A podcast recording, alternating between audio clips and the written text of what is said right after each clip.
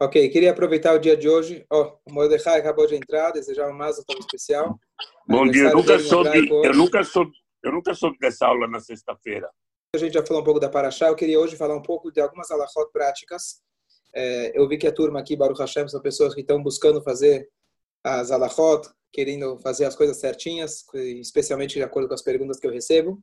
Então, eu vou pegar com vocês rapidamente, fazer um resumo das coisas que são pertinentes às três semanas, especialmente é, a partir do, do Rosh Chodesh, que a gente já está agora no dia 3, e na verdade depois do Shabbat Hazon, que é desse Shabbat, e ainda fica um pouco mais sério, a gente fica um pouco mais. É, tem algumas restrições. Então, é, resumindo, nós estamos agora nas três semanas que a gente está, e sim, lutando pela destruição do Beit HaMikdash, e por isso nós temos algumas restrições alágicas. Algumas delas, eh, o corona já está nos restringindo, fazer festa, fazer casamento, então não temos esse risco. Mas tem algumas coisas que são importantes, inclusive nesse Shabbat, algumas alahot importantes. Então vamos lá rapidamente. No, na, quando a gente começou, na verdade, quinta-feira, duas quinta-feiras quintas-feiras atrás, a gente começou esse período das três semanas. Essas três semanas, na verdade, iniciaram quando foi quebrado o muro, a muralha que tinha em Jerusalém. Teoricamente, essa muralha era inquebrável e Hashem permitiu que ela fosse quebrada apenas porque realmente quem vai no Kotel hoje vê o tamanho daquelas pedras, a gente nem consegue entender como que fizeram o Kotel sem sem as máquinas modernas que a gente tem hoje, cada pedra com tantas toneladas, mas em volta de Jerusalém eles tinham muralhas que protegiam. E Hashem foi o único que permitiu que essas muralhas quebrassem, porque Hashem viu que realmente o Beit HaMikdash deveria ser destruído. Então, por isso, no dia 17 de Tammuz, a gente já começou a, a é, o, o, o, o, período das três semanas, porque uma vez que eles entraram em Jerusalém, o resto foi como se fosse uma consequência, até que chegou o dia 9 de Av, que eles queimaram, destruíram o Beit HaMikdash. Então, as restrições das três semanas incluem é, festa, comprar roupa nova, é, fazer é, é, a pessoa, na verdade, de maneira geral, não deve sair para passeio, sempre calha é, com as férias esse período, então a pessoa deve ter, sempre tentar não passear durante esse período, especialmente os nove dias que a gente já está agora, a gente é mais, é, mais cuidadoso ainda. Não fazer, não marcar cirurgias para esse período, claro, se é uma coisa de urgência, com certeza a pessoa pode fazer qualquer dia do ano, quanto antes, mas se dá para postergar a cirurgia, a gente deixa para depois. É, música a gente não deve escutar durante esse período. E, é, no sentido positivo, a gente deve tentar estudar coisas ligadas com a construção do Beit HaMikdash, coisas ligadas com a vinda de Mashiach, porque isso é a maneira da gente transformar esse dia, como está escrito, que os dias de tristeza vão se transformar em dias de júbilo e alegria. É, quando chega o mês de Av, nós conhecemos, na verdade, o mês de Purim, mês de Adar, está escrito que a gente aumenta em alegria. Quando chega o mês de Av, nós diminuímos em alegria. E, portanto, a pessoa não deve comprar roupas novas, sapatos novos, mesmo que ainda a pessoa não vai vestir. Não deve mandar costurar um novo terno ou alguma roupa nova. É proibido é, lavar roupa, a não ser que muito necessário durante esses nove dias. Necessário significa se você não tem o que vestir. Crianças que elas têm que tem que elas é, sujam com facilidade, você precisa acabar é, lavando a roupa delas. E é, e também é, se você precisa de assim, se você precisa de urgente de alguma coisa, então você se você não tem roupa, você pode é, você pode usar. É proibido a gente passar roupas é, durante esses dias. E uma coisa interessante que apesar que é proibido casar nesses dias, é permitido a pessoa é, não é noivar, mas aquilo que as pessoas chamam de noivar. O noivado realmente hoje em dia não se faz. O noivado se faz já embaixo da roupa. Mas o que hoje a gente fala, você anuncia, se faz um lechaim, é, anunciando que você vai noivar e etc., você pode fazer sem fazer uma festa, sem fazer uma refeição, você pode servir alguma coisa. E aqui o motivo é muito interessante, porque Shema Yekadmenu Acher. O, pode ser que a pessoa ele tem a sua alma gêmea.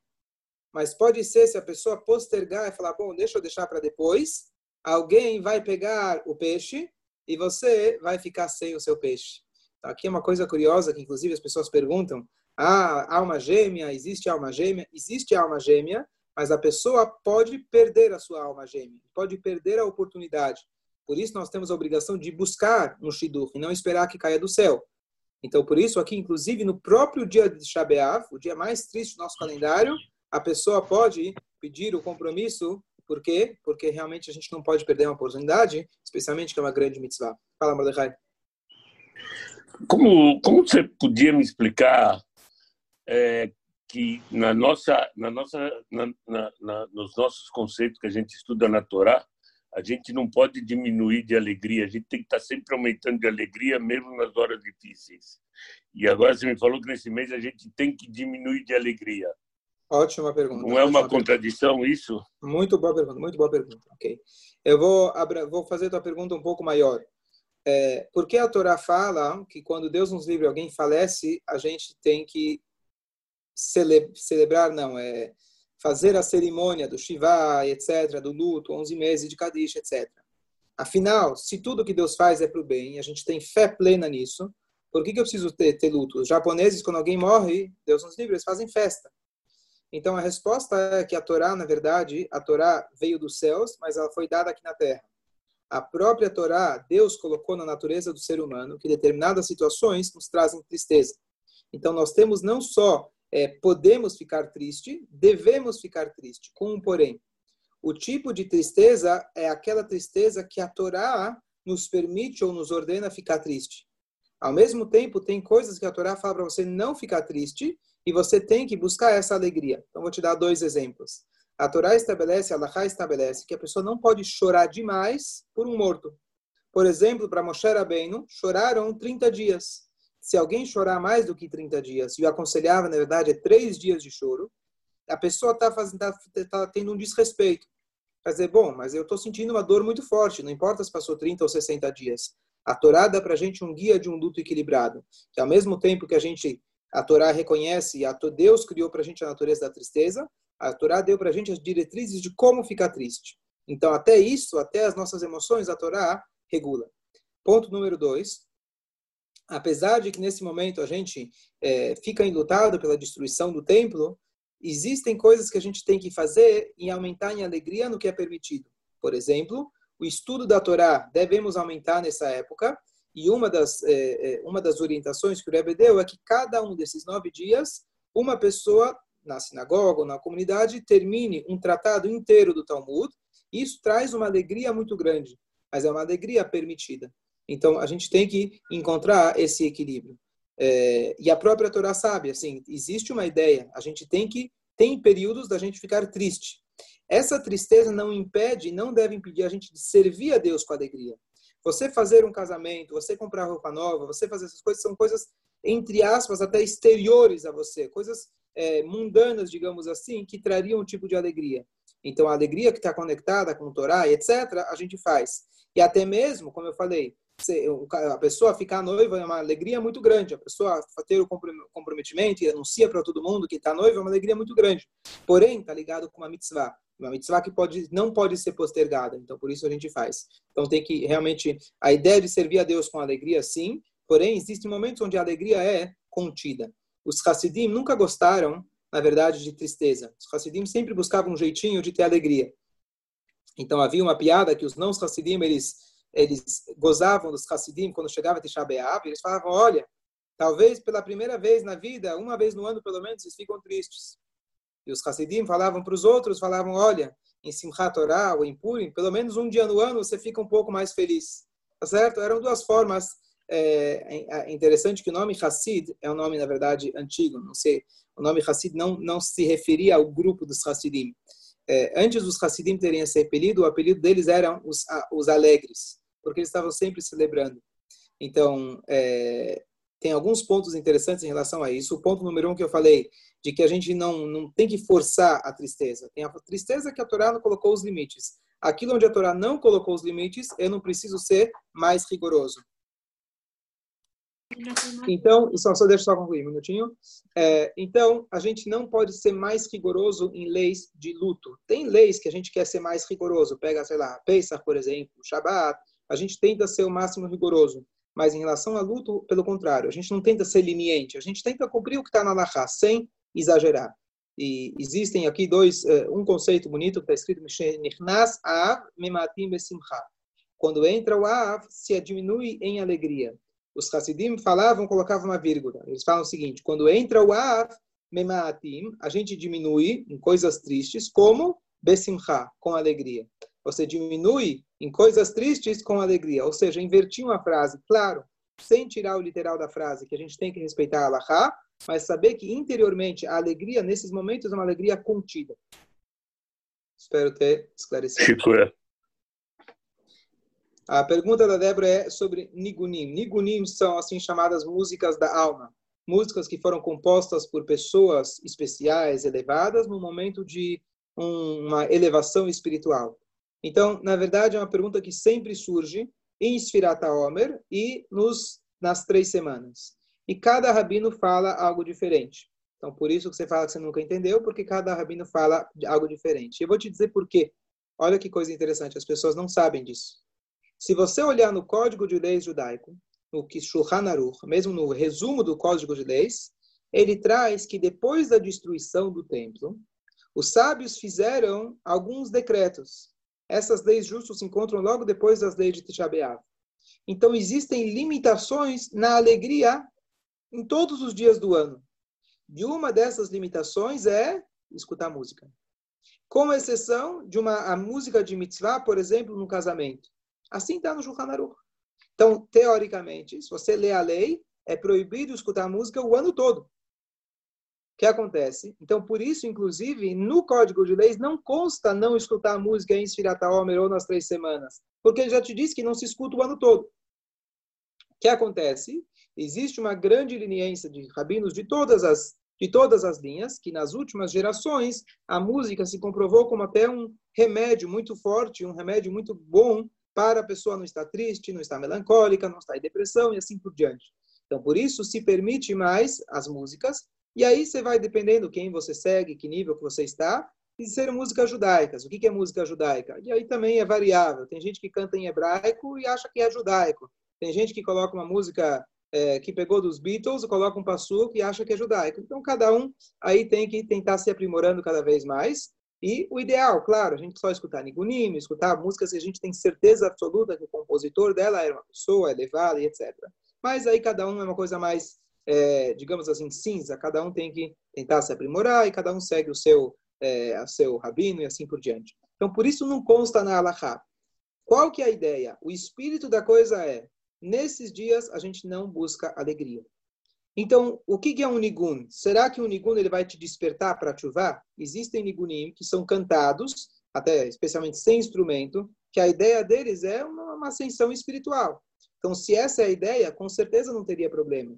Ah, mas espera aí, mas se é um nigun com uma, com uma capela? Não, mas se é um nigun com uma pequena banda e assim por diante. Então fica entra numa área um pouco complicada. Nessa, o que eu posso dizer é, Insfirata Omer é mais leniente do que as três semanas. Essa sim, eu digo que é a, minha conclusão de tudo que eu todo ano vem essa mesma discussão, cada vez fala uma coisa, cedendo lugar uma coisa e outra. A minha, a, as linhas gerais são essas. O espírito da coisa é não ter alegria. As três semanas são mais rigorosas do que Sfirata Omer. E é, tem gente que não escuta nada, tem gente que escuta Nigunim, é, mas com certeza escutar música que vai trazer alegria, é, não sendo Nigunim, com certeza não se deve escutar nessa época. Espero ter sido claro. Chicoia, obrigada. Mais alguém? Ok, uma coisa importante. É, se a gente for ler se a gente for ler a Allahá, é proibido, a partir do Rosh Chodesh que hoje é o dia 3, a gente tomar banho. Tomar banho lhe... É... Boa pergunta, já respondo. Tomar banho é proibido tomar durante esses nove dias. O que, que é banho? Banho é um banho de prazer. Então, qual que é a ideia? Então, é, especialmente antigamente, tomar banho era algo que se fazia raramente, a pessoa ia até uma sauna e etc. Mas é, muitos hoje, especialmente esse ano com corona, permitem, são mais lenientes em relação a essa regra. Então, se a pessoa está tomando banho para tirar a sujeira, não porque ela quer aproveitar o banho, então não tem problema. E cada um tem que ser é, tem que ser, tentar, dentro do que ele consegue, ser um pouco rigoroso. Então, você toma um banho curto, você toma um banho mais frio, você toma um banho gelado, você toma um banho só quando realmente você está suado e assim por diante. Então, cada um tem que buscar ser um pouco rigoroso, mas hoje em dia, na verdade, está escrito é que quando uma pessoa ela é mais delicada, ela poderia tomar. Hoje, especialmente o Brasil, o brasileiro é conhecido que ele toma dois banhos por dia, se não mais, assim pelo menos é, é conhecido lá fora. É, o contrário, aí é quatro por dia, ah, mas você não mora no Brasil, não sei onde você mora. É, o contrário da França, que toma não sei a cada quanto, tá certo? Então, ou seja, uma vez que a pessoa já está acostumada que o mínimo de sujeira, o suor, isso já incomoda a pessoa, então o banho já não é algo que é por prazer, é simplesmente para não, para você não ficar sofrendo. Então não tem a mitzvah de sofrer, e sim você não ter o prazer com o banho. Então cada um tentar dentro do possível, ou de novo, ou água morna, ou água fria, um, banho menor e assim por diante, tentar não ser um banho de prazer. É, isso vigora até o dia 10 de Av, o dia seguinte do é, de, do Tisha B'Av ao meio, à metade do dia, ao Hatzot, que é aproximadamente meio dia, um pouco depois, que lá se termina todas essas restrições é, é, a partir do dia 10 de Av. Na verdade, é, teoricamente, deveria até se jejuar no dia 10 de Av, porque o dia 10 de Av é quando grande parte do Beit estava sendo queimado. Mas, na prática, foi estabelecido apenas o dia 9 de Av. Alguém perguntou em relação a relações maritais. Não tem problema nesses nove dias. O único dia que é proibido, proibidíssimo, na verdade, é, é Tisha B'Av. Então, Tisha B'Av é proibido, é totalmente proibido ter relações maritais. É, a pessoa, na verdade, deveria ter feito, se alguém não fez, não tem ainda um jeito, a pessoa antes do, do Rosh Chodesh deveria ter vestido as roupas, não roupas de baixo, mas as roupas de cima, seja um terno, uma camisa, etc., vestido todas elas, vestido todas elas é, é, antes do Rosh Chodesh, para não usar uma roupa nova, uma roupa que acabou de sair da lavanderia.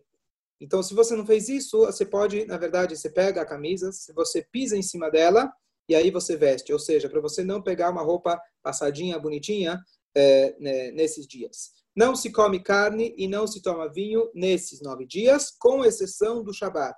E nós, pelo contrário, no Shabat, uma vez que é proibido a gente ter é, luto, nós fazemos questão do contrário de mostrar que a gente está super alegre, para que ninguém pense que eu estou é, de luto nesses dias. Então, fazemos questão de comer carne e tomar vinho no Shabat.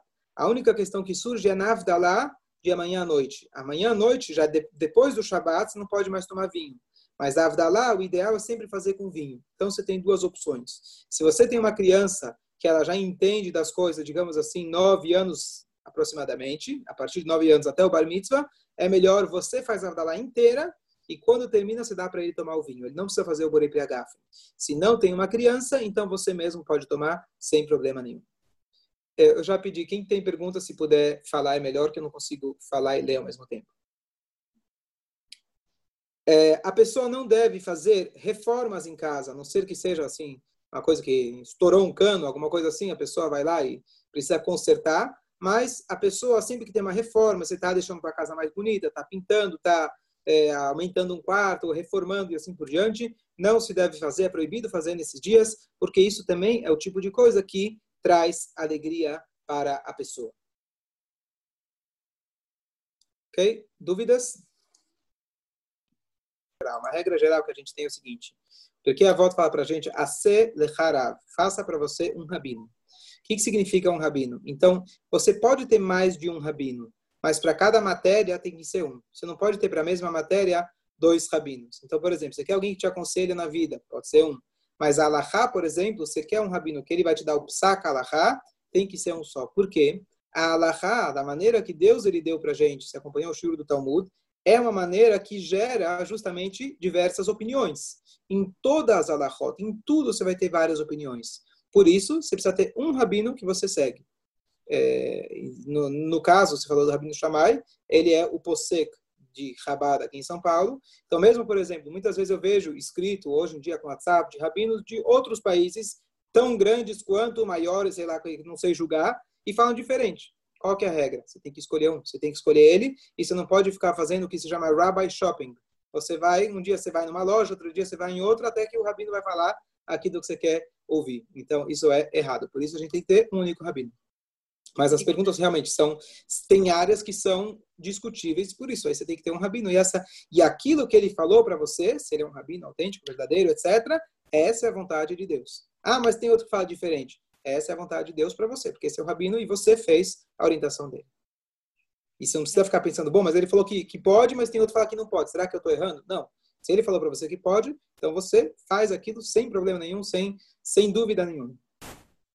Ok, ainda nessa semana, esperamos que Mashiach chegue e com o mérito do estudo da Torá sobre Tisha B'Av, já vai ser suficiente a gente estudar sobre Tisha B'Av e não precisar... Esta semana não, hoje, Rabino. Não, Tisha B'Av. Não, esta semana não, hoje. Ah, perfeito. Até lá Mashiach já vai ter. Antes, de, antes disso, Mashiach já vai ter chegado. Escolher. Muito bom. O cara tá afiado, gostei. Muito bom. Então, é, vamos estudar as leis. Inclusive, uma coisa interessante compartilhar com vocês, que quando eu fui fazer a, a, a estudando as matérias do rabinato, onde eu estudei, uma das matérias era estudar leis de luto. E é uma coisa que as pessoas têm dificuldade de estudar. O rabino falou uma coisa muito curiosa. Ele falou o seguinte: a Torá quer ser estudada. Tem matérias na Torá que ninguém nunca estuda. Então, o que acontece? Às vezes, a Torá, Deus faz de uma certa forma, causa situações para que você tenha que recorrer àquele estudo. Então, o que acontece? Às vezes, a gente é obrigado a estudar leis de luto, porque Deus nos livre precisa. A maneira da gente evitar de precisar estudar as leis de luto por uma necessidade é a gente estudar sem necessidade. Então, Bezrat Hashem, que a gente estude aqui as leis, e com isso a gente já estudou a Torá, a Torá já está contente, já está feliz, e com isso a gente pode não precisar dessas leis Bezrat Hashem. Em a pessoa, na verdade, ele deve, é, ele deve, deve comer, se preparar antes do jejum para poder jejuar. E aqui tem, na verdade, a, o que se chama Seudat Amafseket. E é muito confuso, as pessoas confundem bastante véspera de Yom Kippur com véspera de Tisha B'Av. Porque os dois são jejuns de 24 horas e pouco, 25 horas, e, é, e, e, antes também se faz a seudata mafseket. Seudata mafseket é a seudá, mafsik significa aquela que interrompe, aquela que para.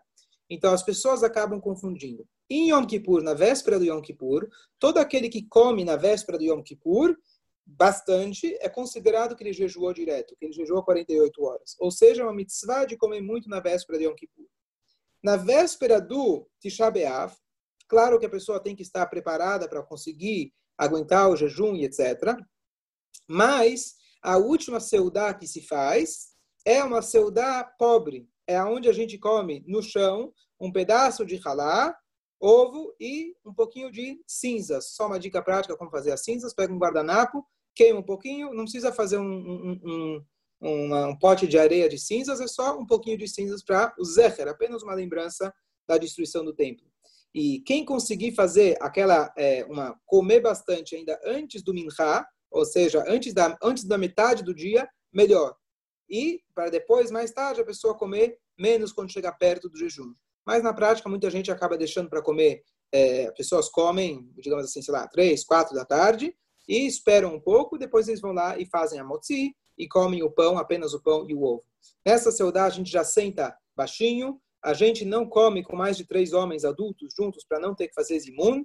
É, o zimun seria uma maneira assim pública de agradecer com alegria. Então a gente come é, come é, é come é, separado e tem várias restrições de comida que a gente é, que a gente não come, mas principalmente deve se comer alimentos que não aquecem o corpo e que são coisas que elas são que elas são que elas são leves para a gente para a gente é, digerir.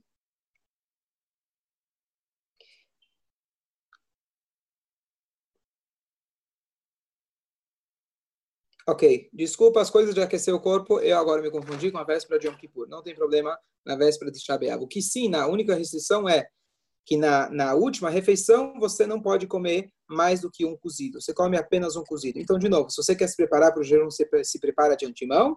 Mas na última seudá é algo bem simples, com pão, um ovo, como eu falei, e, é, e dessa forma um pouquinho de cinzas, e aí você come sozinho no, é, no lugar baixo.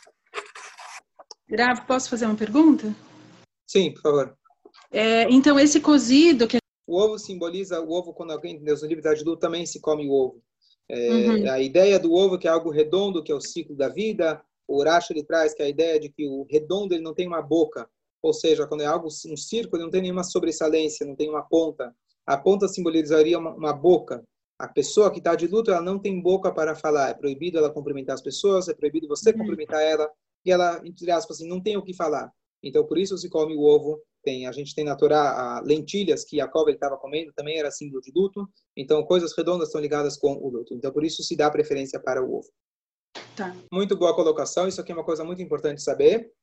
E é muito difícil para nós. Agora, já com corona, já fica um pouco mais fácil, que a gente já não abraça, não chega, é, você já está distante, mas não se cumprimenta. Isso aqui é uma regra muito importante que eu vejo muito, muito acontecer. Quando Deus nos livre, você vai na casa de um enlutado que Tisha é a mesma regra. Não se cumprimenta na casa de um ilutado. Você não chega para o ilutado, inclusive, mais uma lei, ao longo dos 12 primeiros meses, quando alguém está de luto pelo pai e pela mãe, você não deve perguntar para a pessoa as seguintes palavras: Como você está?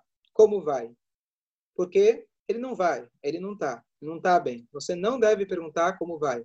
Então, muito menos cumprimentá-lo durante o Shiva. A gente não cumprimenta a pessoa.